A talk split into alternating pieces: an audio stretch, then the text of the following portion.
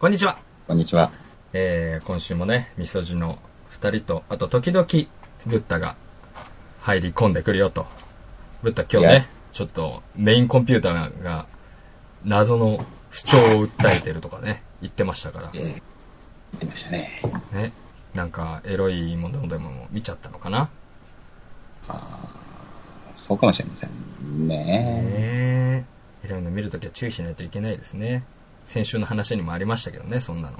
ありましたっけ？あの、なんかね、途中からなぜか AV の話になってた。あなたのニュースからそんなことになってた。テディベアのハッキングから、ああなんかなってた。話しましたね。テディベアのハッキングについて。テディベアのハッキングから、なぜか AV の話になってたね。ああ、そうだ。あの、IT スキルを人はどこで磨いていくのかみたいな話になって。であブッダが、そあ、の、はい。エロいもの見たさに男のスキル上がっていくっていう話をして、そっからね、AV の話してたね。あーあのー、子供と一緒なんですよね、それについては。やっぱ欲望って強いんですよ。ね。強いわ。見たい、知りたいと。歌いたはいっつってね。歌いたい。シュイーン懐かしいですね。みんなはを今日も引っ張れって感じですけども。あそういえばさ、ね、今週も、ちょっとさっきも話したけど、いろんなニュースあるじゃないですか。まあちょっとテロえがあってお悔やみ申し上げたいなっていうのとかもありましたけど、やっぱ今週一番のニュースは、あの、丸川大臣の発言だね。ええ？丸川大臣、丸川大臣、オリンピック担当大臣のあ、なんか言ってましたっけ？感情的にしこってきたっていうね。え？感情的にしこってきたんだよ。感情的にしこってきた。そんなこと言ってましたっけ？そんなこと言ってたね。感情的にしこってきたって。感情的にしこってきた？だから、英語にすると、エモーショナルにしこってきたんですよ。しこってきたが日本語ですけど。あの、そういえばロケットニュースさんで、その、一回 Google 翻訳で英語翻訳して日本語訳してみても、全く意味がわからなかったっていうのやってたけど、本当だ。ね。費用負担のね、問題の時にはいはいはいはいはいはい。出てきた、あの、ま、五輪、オリンピック担当大臣をさ、うんまあ、新聞表記とかで、例えばあの、内閣総理大臣をさ、首相って書いてあはいるするじゃん。はいはいはいはい。外相とかさ、はいはいはいはいはいはい。丸川五輪賞って書いてあってなんかすげえ名前だな。なんかあの、宮本武蔵に通じるものを感じてしまうよね。なんか、なんかね、用語っぽいよね。ねこの五輪五をなんなんかしてる。五輪の賞。長い間感情的にしこってきた部分がある。ようやくここまで来たという思いだ。感情的にならずしっかり乗り越えて協力していきたい。感情的に、感情的なしこりがあった的なことを伝えか、伝えたかったのだろう。そうだねそれを感情的にしこってきた。なんかあの、あの、ようやくこう、あれだね、あの、彼女とホテル行けたみたいな感想みたいに聞こえるよね。ちょっともう一回、もう一回読んで。もう一回読んで。もう丸川さんの発言もう一回言って。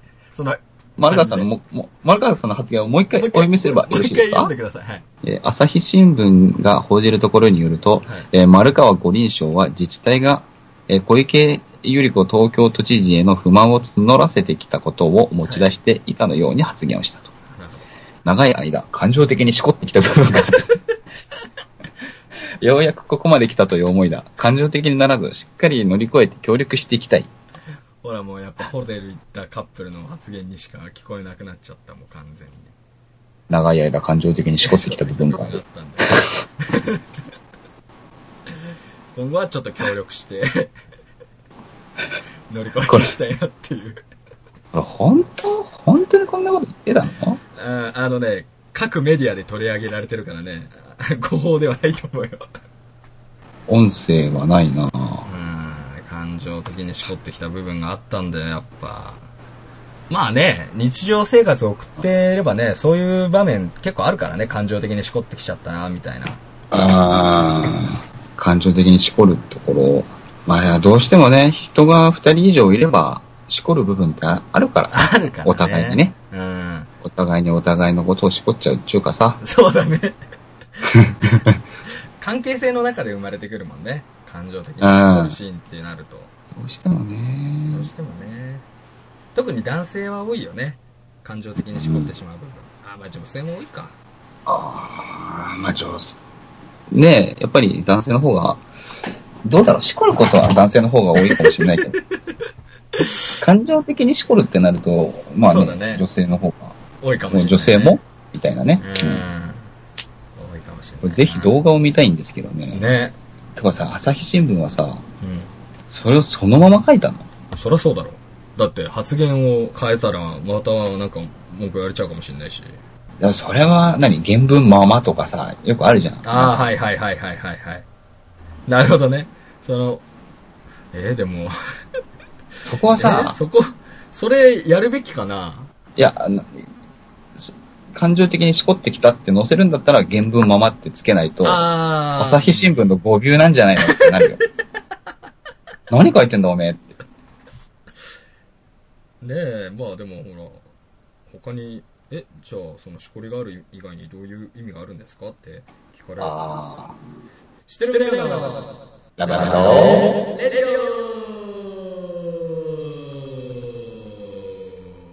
いやいやいやレレロ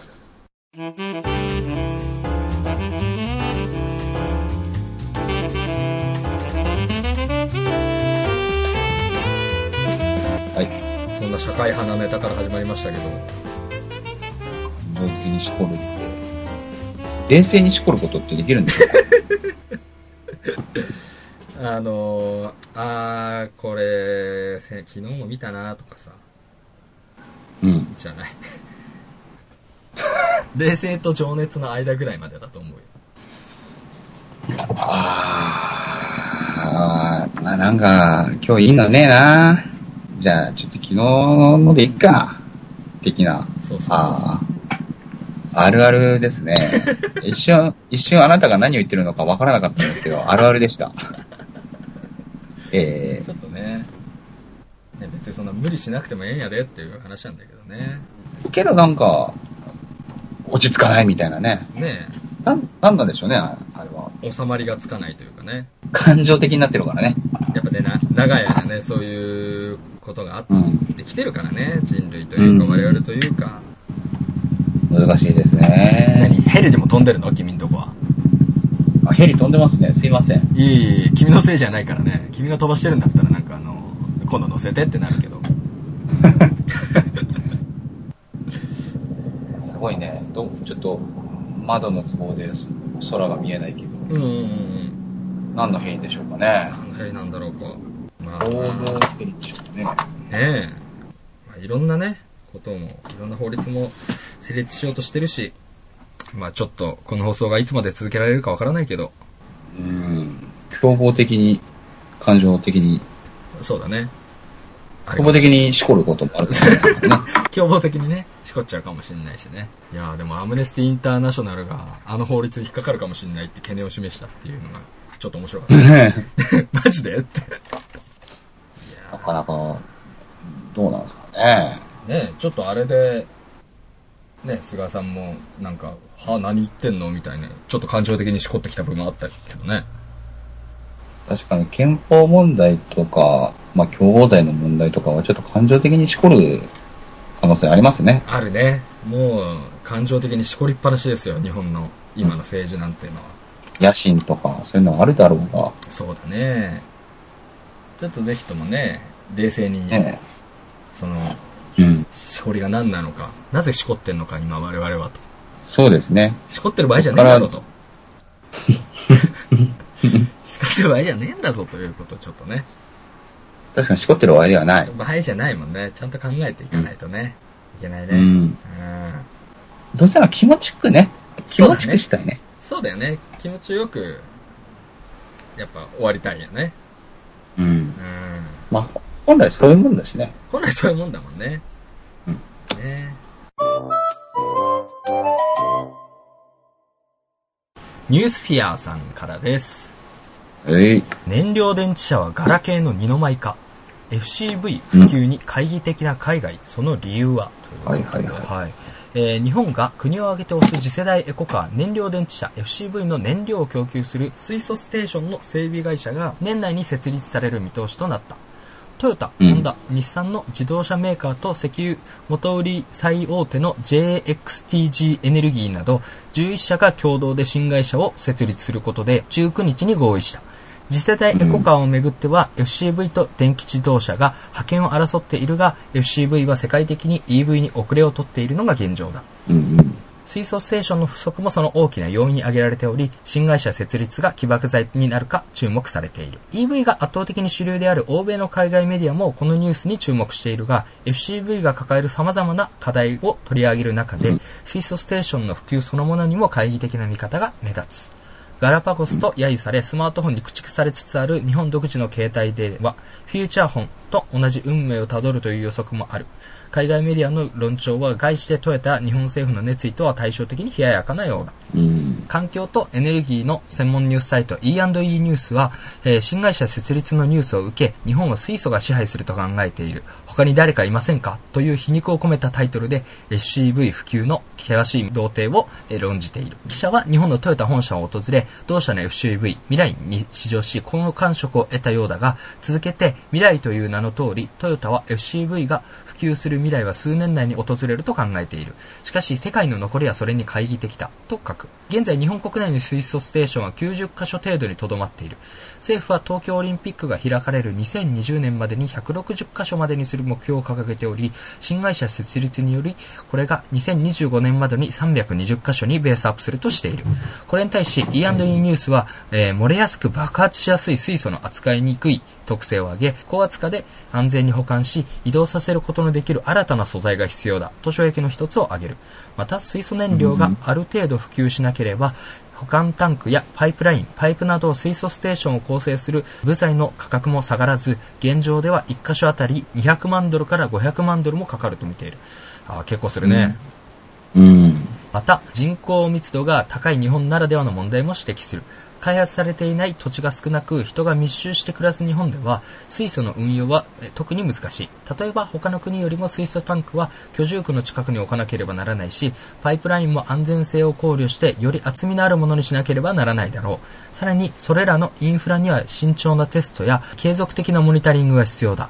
E&E ニュースは指摘していないが、地震への備えも日本が特に克服しなければならない課題であろう。確かにね。うん。一方で、同メディアは、都市部に人口が集中する日本では、人がまばらに暮らしている国よりは、水素ステーションの数は必要ないとメリットも挙げる。また、エネルギー価格をもともと高いため、水素の価格も他の国ほどは安くする必要はないとも見ている。うん。日本政府は FCV の技術こそが日本の自動車産業再浮上の切り札になると考えている。FCV は自動車大国日本の高度な技術がなければ開発生産が困難であり、他国のライバルの追随を許さないというのがその理由の一つだ。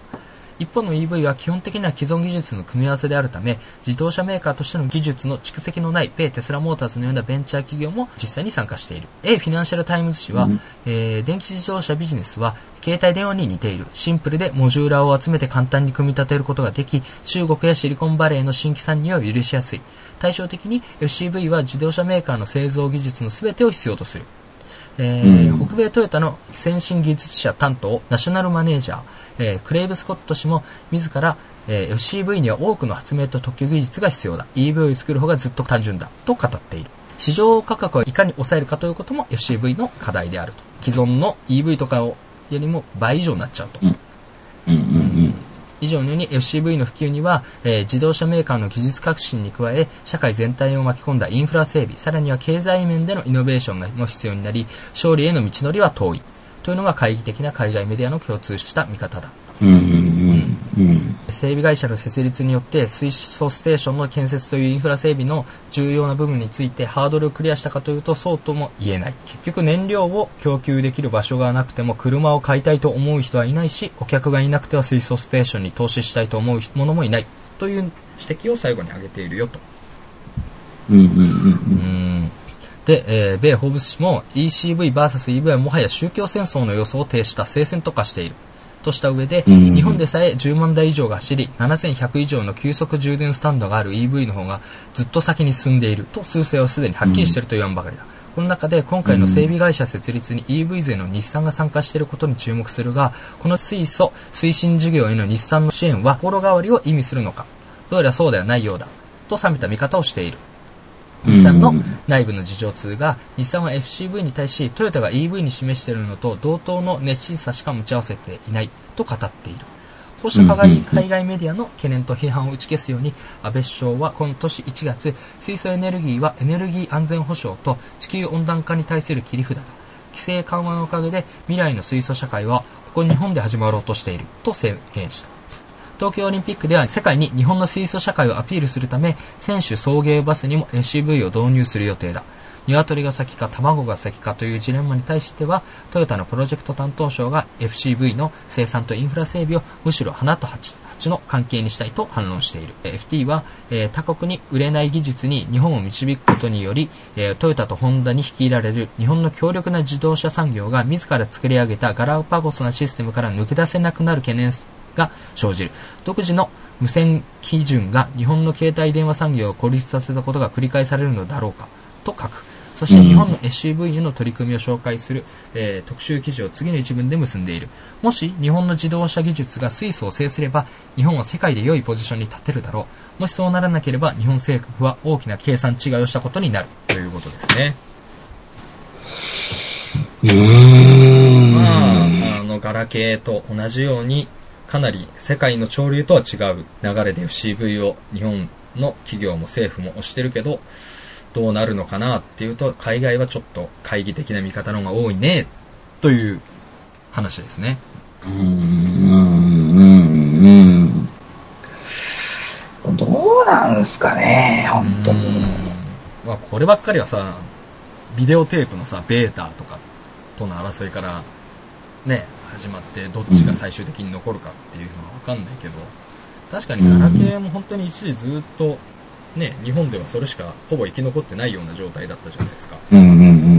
ただ。もう今や見る影もない。ね。ね。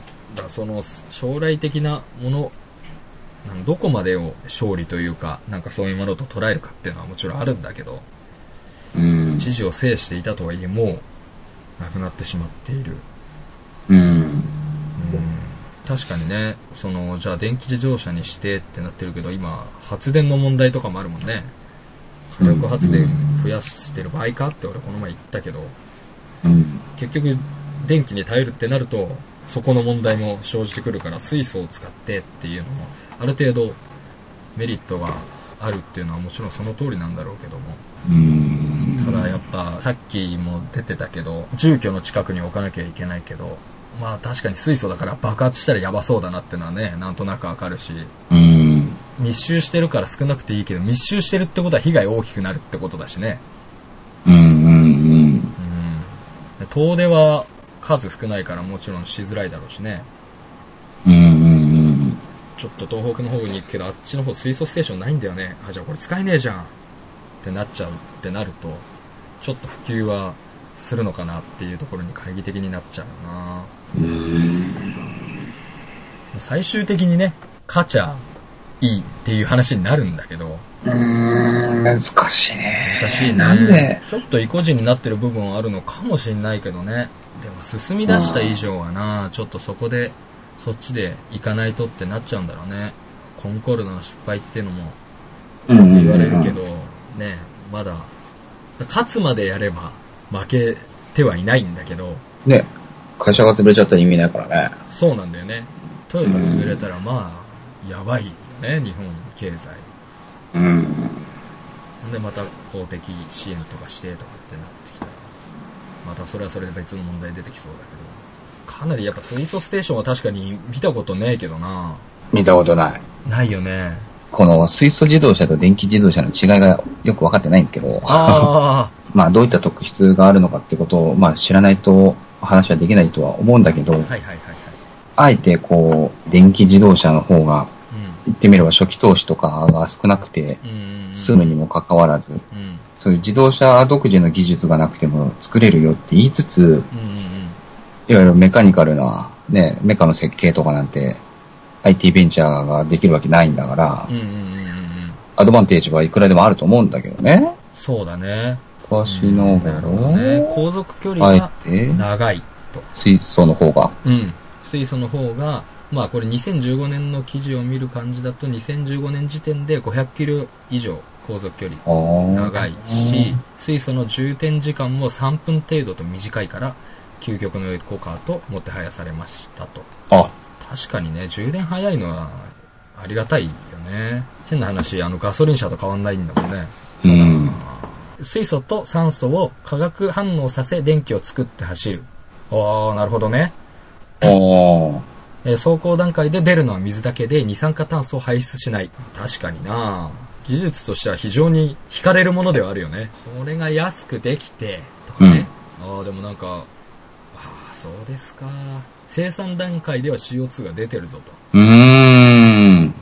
水素を生産するには。うわー、それはあ、そうか。だからこれも技術革新待ちなんだね、結局は。うーん。本末転倒だもんね、これじゃあ。まあ、その、どれくらい出るかにもよるけどね。いや、出てると言いつつも、まあ、3なるほどね分の1ですよっていう話なのかね。うんうんうんうんただこれがあんまりマスコミでは指摘されてねえんじゃねえかっていうのが今貼ったやつだと出てくるね。まあトヨタはねでかい会社だからねっていうのあるけど、でもさこれさ、仮にうん。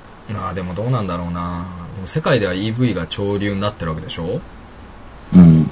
仮に日本で成功してなりましたって言ってもその時には EV が走ってたらさ今更じゃああ SCV のがいいねってなるかっつったらちょっと微妙じゃない？うん。この辺の問題解決する間に EV の方がもうすげえ先行ってそうな気はするんだけど。あ先進的な EV を作った方がいいんじゃないかって気はする。うん。変な話家庭で充電やろうと思えば EV だったらできるようになりそうだけど家庭で水素を補給できるようにって相当難しい気すんだよな。結局、プロパンガスみたいなのになっちゃうんだろそううだよね。ね、都市ガスじゃなくて、うん、都市水素みたいなね。都市水素。もうその水素を作るのにもすげえエネルギーがいるってなったらなんかうん。本末転倒だな水素ステーションがうん1個作るのに5億円、4、5、4 4億円から5億円かかるそうです。1個、1個設置するのにだよ。あ同じ金額で EV 用の充電器がうん100台。もうダメだね100倍かかります、コストが。100箇所設置できるって話でしょ？すげえ端的に言えばまあ1箇所に何個つけるかっていう話はあるかもしれないけどそうそうそうそう、そういうことです。これはちょっとインフラの面考えるとねしかも電気だったらさ一応どんなとこにもあるじゃんライフラインだけど今の日本だありますね。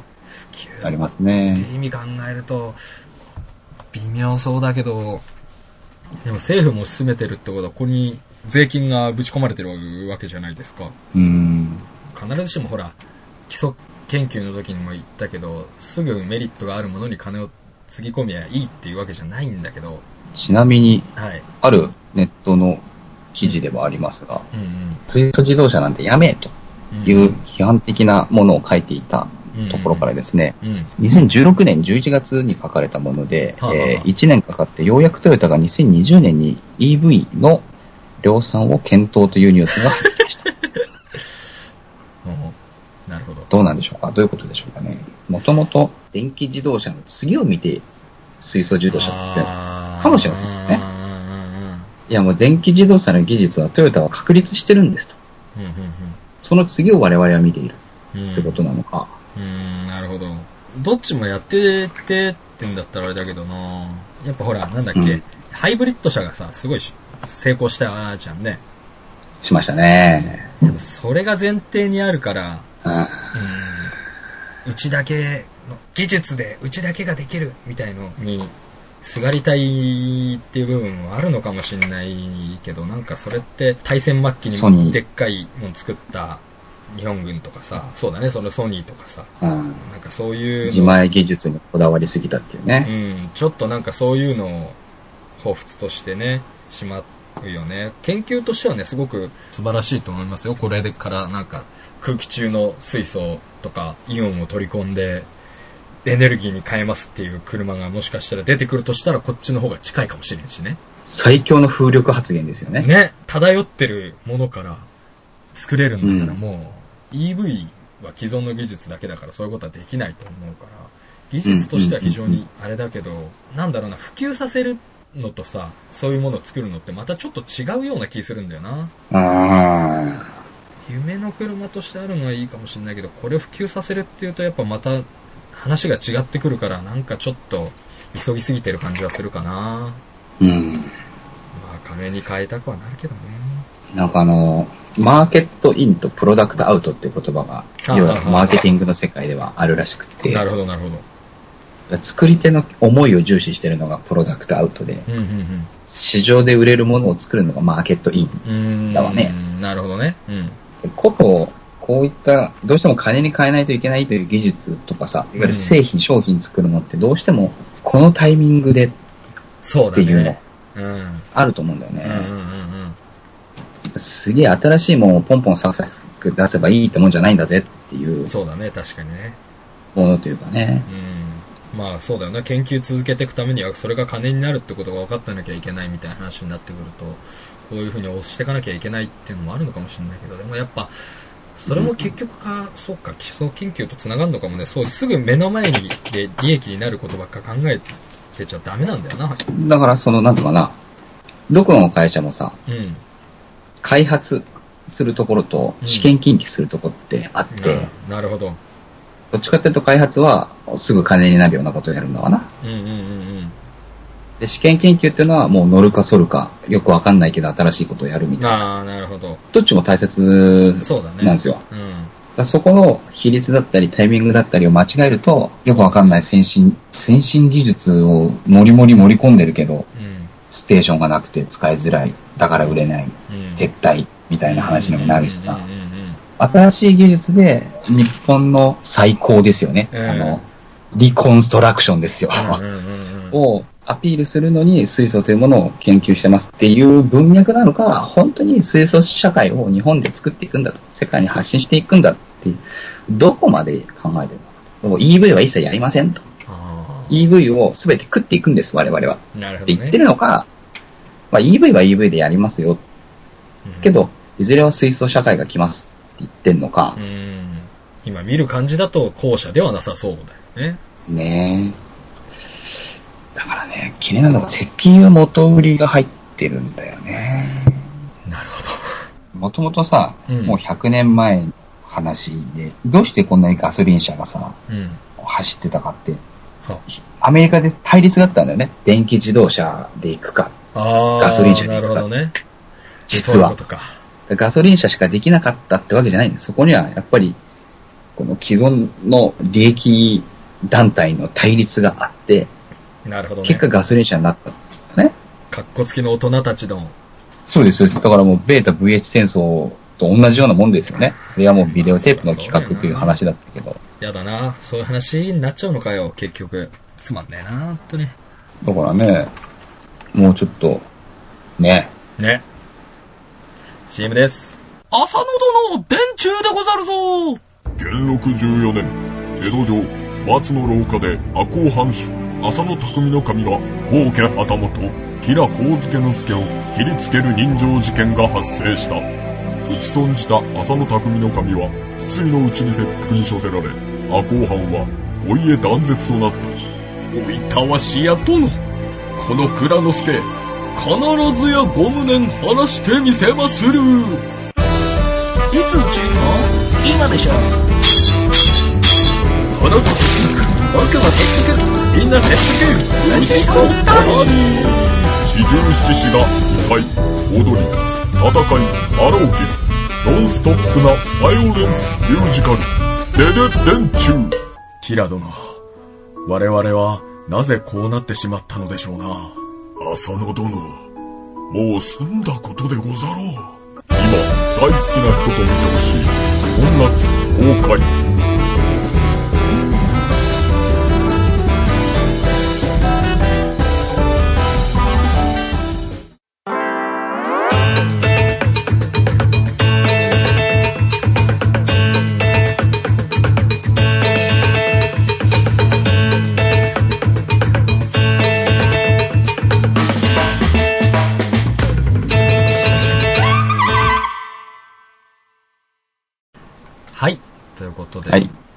ちょっとね。はい。最近、まあ、AI っていうのは、まあ、ちょっとしたブームですよね。そうね。ブームというか。潮流というかね。ずっと、そうそうそう、これからパソコンブームってないじゃん。もうパソコンが出てきたらずっとパソコンが必要なわけだから、それブームって言わないじゃん。う,ね、うん、もうスマホブームとも言わねえしな。言わない言わない。もうそ、それ、スマホ普通というかね。うん AI 普通なわけですね。まあ普及か。普及ですね。そういうことでですね、あの、最近 AI よく聞くんですけど、日経新聞とか読んでるとさうん、うんうん。ああ、言ってたね。なんか AI が全てを解決するみたいなね。うん。絶対これ文系が書いてるだろうみたいな。AI 教、AI 教徒たちが。AI 教のね、AI 教徒たちがね。まあそんなんでですね、東ニュースから持ってきましたよ。はいはいはい。えー人工知能はいつ、どの分野で人間を追い抜かしていくのかと。シンギュラリティとかって言ったりしますけど、はい。2045年。はい。で、この職業は AI にとって変わられるとかって言うけど、はいはいはいはいはい。もうちょっと具体的なというかね、なるほどね。話が知りたいと。うん。AI の進化によって機械が人間に代わって労働を行うという予測が行われていますが、うん。まあ、これもね、機械が人間に代わって労働をするというのもね、もうこの100年の歴史そのものなわけですよね。そうだね。もう、そんなこと言い出したらね。マニフ手ァクチャー書きなんてしないじゃん。そうそうそうそう、そういうことですよ。工業用ロボットだっていっぱいあるわけですからね。ね。その、まあ、潮流が、まあ、さらに進まると。うん。で、では具体的に人間の労働力に変わる機会はいつ現れるのかということで科学者の予測が調査されましたと。なるほで例えばそれによると2024年には言語の通訳を行える機械。ど。おお2024年。はい。2027年にはトラックの技術を行える機械。トラックの運転が2027年には機械になる。2031年には販売員に置き換わる機械。営業ですね。へえ、売りまくり2053年には外科医に関わる技術機械として働ける機械。が登場するとのこと。えー調査対象になったのは2015年の NIPS と ICML といった学術技術で AI に関する発表を行った科学者352人。これらの科学者を回答者とし、研究者らは選択物を折りたたむ、言語を通訳するなど特定のタスクを行う能力、及びトラックドライバーやえー外科医などの特定の職業といった事柄に関して AI が人間を上回るタイミングはいつかということ、そして進化した AI が社会に与えるインパクトについて質問を行いました。科学者向けに調査をしましたよと。うん。なるほどね。技術会議か。あ、学術会議か。えまずこの調査において、機械が人間の手を借りずに全てのタスクを人間の労働者よりもうまくかつ安価に行えるようになること。うんうんうん。が、えハイレベルマシンインテリジェンス、高レベル機械知能という言葉として定義されましたと。なるほどね。もう完全にだから人間と置き換え可能になって、さらに利益が得られるレベルっていうことだね。そうそうそうそうそう。まあ人件費よりも安くと、上手にうん。ってことですね。うん。で、このレベルを高レベル機械知能に達するのがいつかっていうことですねなるほど、。なるほど。この高レベル機械知能が現れるまでにどれくらいの時間がかかるかという質問に対する回答者らの回答を集計した結果、うん。今後45年以内に現れる確率は50%ですが、ほうほう今後9年以内に現れる確率は10%ほどだということが判明と。ああ。ああ、だやっぱり50年ぐらいをスパンに考えると、乗るか反るかなんですね。かなり爆発的にできるようになってくっちゅうことか。まあやっぱりその時間をかければかけるほど、出現ね可能性は高くなる。でそして一部の回答者に対しては人間のすべての職業が全自動化できるとして、うんあらゆる職業に関して人間よりもえー上手にかつ安価にタスクが行われる機会がいつ生まれるかという質問を行ったところ、うん。えーこのような機会が現れるタイミングは、えー個別タスクを行う HLMI、あの、うん高レベル機械知能。が実現されるよりもずっと後になるということが、えー予測される。ああ、そうか。あ、だから、すべての、いわゆる万能の、ああ、そういうことね。うんうんうん。万能の AI っていうかね、万能機械っていうか、具体的に言うと、えー122年後までに現れる可能性が50%。20年後までに現れるのが10%。なんだ、もうちょっと早く出てきてくれればいいのに。でもこれね、人間のすべての職業が全自動化でき、うん。かつ人間よりもうまくできる。うん。神ですよね、これ。そうなったら、機械が支配する。世界になるかもしれないね。多分人間に近い形とかになってくんじゃないの？人間と全部置き換え可能にするってことは。人型アスリートとかさ、とか？今はさ、ロボット甲子園見ても面白いけどさ、そうなった段階でロボット甲子園っていうかロボットオリンピック見てもまあ面白くはねえだろうね。あの、K1 を見るみたいなもんなんですかね。あー、なんかそういうのあったよね、映画。ロボットの。ありましたね。結構面白かったけど。ああ、すべての職業、産婦人科とかもそうだし、となると本当人間に残されたのは動物的側面のみかもしれませんよ。うーん、芸術とか？芸術。いや、芸術だって職業ですよ、あなた。芸術を見て、うん。鑑賞して、あ、うんこうですね、ああですね、とかっていうための消費物は作られるんですよ、AI で。おすぎピーコはそのうち機械に文句言うようになるってこと？グミみたいな映画。ね、さっきマーケットインとプロダクトアウトって話をしたじゃない。はいはいはいはい。君の名はっていうね、映画ありますけど超マーケットインなわけですよ。そうだね。こういうのが好きなんでしょっていうの。んうんうん。あれは AI に置き換え可能だと思います。なるほどね。もっとすごいの作っちゃうかもしれないね。もっとすごいの作るかもしれない。という意味でうん、なるほど。AI が、まあ、芸術、文芸とかの世界にもうんうんうんうん。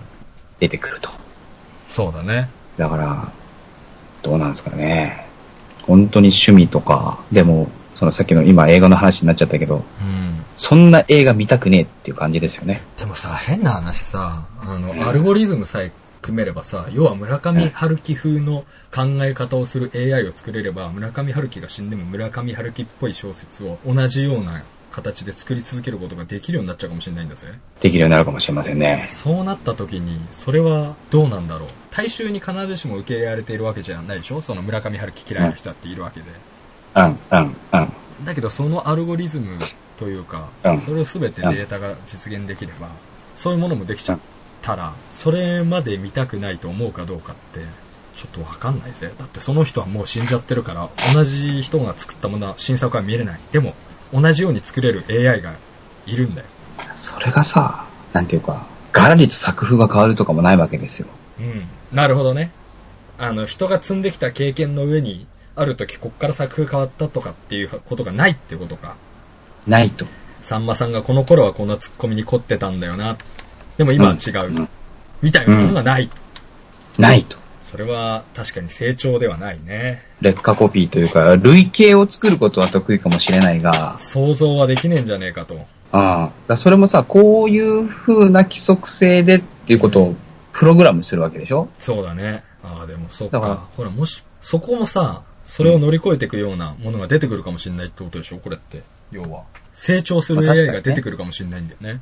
出てくる可能性が、ね、すべての人間の。だから、これもね、じゃあ成長する AI と、だから0から1を作り出す AI になるものが存在するかという質問かどうかっていうと微まあ妙だよねそうか。でも0から1を作れる人間なんて、そもそも人間にいるかどうかっていうのもちょっとあるけどね。確かにある。だから、いわゆる発想のところですよね。うーん。じゃあ0から1じゃなくても、うんねうん0.1から1を作るというかね、うんうんうんアルファベットの A を作るとかね、うん。うんうんうんカタカナの青を作るとか、そういったことができるかどうかですよね。1を10に、20に、100に、1000にすることはできるかもしれないけど。ちょっと続きだけ読みますとね、それぞれの職業について人間を超える AI が生まれる可能性が50%になるタイミングの中央値は以下の通り。まあ表が書いてあるんですけどうんうん人間が行うすべての職業で AI が超えるというのが122年後に50%前後だろうと現れるのが。まあさっき言ったやつですね。で、うん AI 研究者を超える AI が生まれるのは90年後。数学の研究者については43年後。もう、もうすぐ。外科医が37年後。でもね、これね、うん。なんとなく、俺たちはまだ大丈夫感がありません ?AI の研究者に質問してるんだから。思ってます。なんかね、そこら辺結局人間だねって感じするよね。人間のすべての仕事ですから、ああ、そっかそっか。ゲームの中で自分のアクションを説明するとかですね、高校生のエッセイを書くとかですね、あテキストをスピーチするとか、すべての当たりゲームをクリアする、レゴを組み立てる、テレフォンバンキングのオペレーター、ーアマチュア翻訳家を超えるレベルの翻訳、スピーチの筆記、スタークラフト、洗濯物を折りたたむ、うんぬんかんぬんありますけど、うん。載ってるってことは、いずれ超えるわけですよ。高校生のエッセイを書く AI が現れるわけですよ。だから、ミソはここですよね。高校生のエッセイと。それっぽく書けるっていうことだね。ああえ回答者となった科学者の何人かは一旦 HLMI、いわゆるスーパー人工知知能みたいなもんですね。うんが実現すれば AI は急速に進化し人間が行う数多くのタスクを行えるようになるだろうと。うん。えこの現象は知能大爆発と呼ばれています。ビッグバンですねな。うん。はい。HLMI が実現した2年後に AI が人間が行う全タスクをより上手に行えるようになるという可能性の中央値は10%で、えー HLMI の2年後には世界的なテクノロジーの大躍進が起こる可能性が20%になる。うんだから、一旦できたら、どんどんどんうんすげえことになっていくぜってことなんでしょうね。そりゃそうだよな。でこれがね、ポジティブですかと。これはポジティブなことなんでしょうかと。人類に対して。うん。で、これがね、まあまあポジティブな人がね、結構ね、だいたい半分ぐらい。ああ、本当だ。で、悪い結果になる、非常に悪くなり、なる結果になると。うんのが、まあ15%ぐらいですよね。で、だいたい半数の回答者が、この AI の潜在的な危険性を最小化させる研究を言う。なるほどね。スカイネットみたいなのが生まれないようにするのが一番最初にやることだぞと。ということですね。うん安全装置、自動車だってそうでしょうと。安全装置があってこそ、100キロ出して走れるんでしょうということですね。確かにそうかもしれないな。で、これちなみにですね、この科学者に対するアンケートなんですけれども、科学者の国別というか地域別に、一応取ったんだ、それも。はい、最後ありましてですね、スーパー人工知能の実現可能性については、アジアの研究者が最もポジティブな見解を示しており、ああ、すぐできると。北アメリカの研究者は可能性を低低く見ていると。ああ、登る国と沈む国の違いですかね。ですかうね。ん。なるほどね。はい。単純に来てみないとわかんないよね。まあね。でもさ、これ、もはや流れを止めることはさ、できないと思うんですよ。そうですね。無理ですね。宗教がどんなに頑張っても、進化論とか生物の研究がずっと進み続けていたように、うん、うん、うこん。の場面でもまた AI の研究を止めるということはできないだろうしね。できないでしょううね。ん。ってなるとやっぱどうやって付き合っていくかっていうのを考えなくちゃいけないんだよな。うん。だから情報リテラシーという言葉があるように、はい AI リテラシーみたいなのも必要になるかもしれませんね。ああ、そうだね。確かにね。もう本当に人間みたいにコミュニケーションが取れるようになった時に、どうなるか。もうそれこそ鉄アトムの世界ですよね。そういうことですね。本当これからですよ。森の奥深くで緑が出会ったのは、小さくてとてもたくましい妖精だった。これなにカレーだよ。エルミン知らないの？カレー。ママの味だ。二人は大自然とたくさんの人々の優しさに救われて元気に暮らしていた。だが、あいつを売り飛ばせばいい金になる。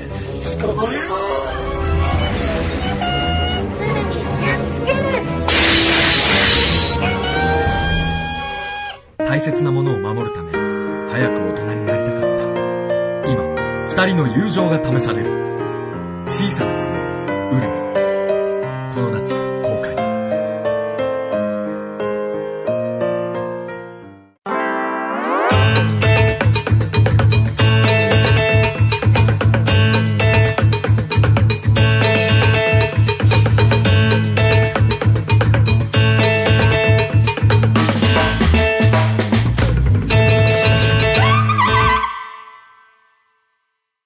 どうなっていくかだよね。これ、水素自動車もそうだけど、両方ちょっと今後の経過見ていかないとね、そうですね。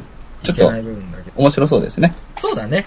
ポジティブにね、あの、変にすぐ結論を出す必要性はないと思うし、おっしゃる通りです。うん、ちょっと、動向を見守っていきましょうという感じですよね。えい、じゃあそんな感じですかね。そんな感じですね。うん、結局、あの、ブッダ復帰することなく、はい。うちの AI はダメでしたね。うちの AI はダメでしたね。うちの AI はダメでした、残念ながら。あ、本当だ。なんかね、復旧見込みが立ってないと。残念です。残念です。次回は、えー、2人と1人で、ちゃんとお送りできるようになってるといいと思いました。はい。はいじゃあ、こんな感じ感じですね。来週も、はい、ラー、ラー、ハンドバイバーイバイバイ。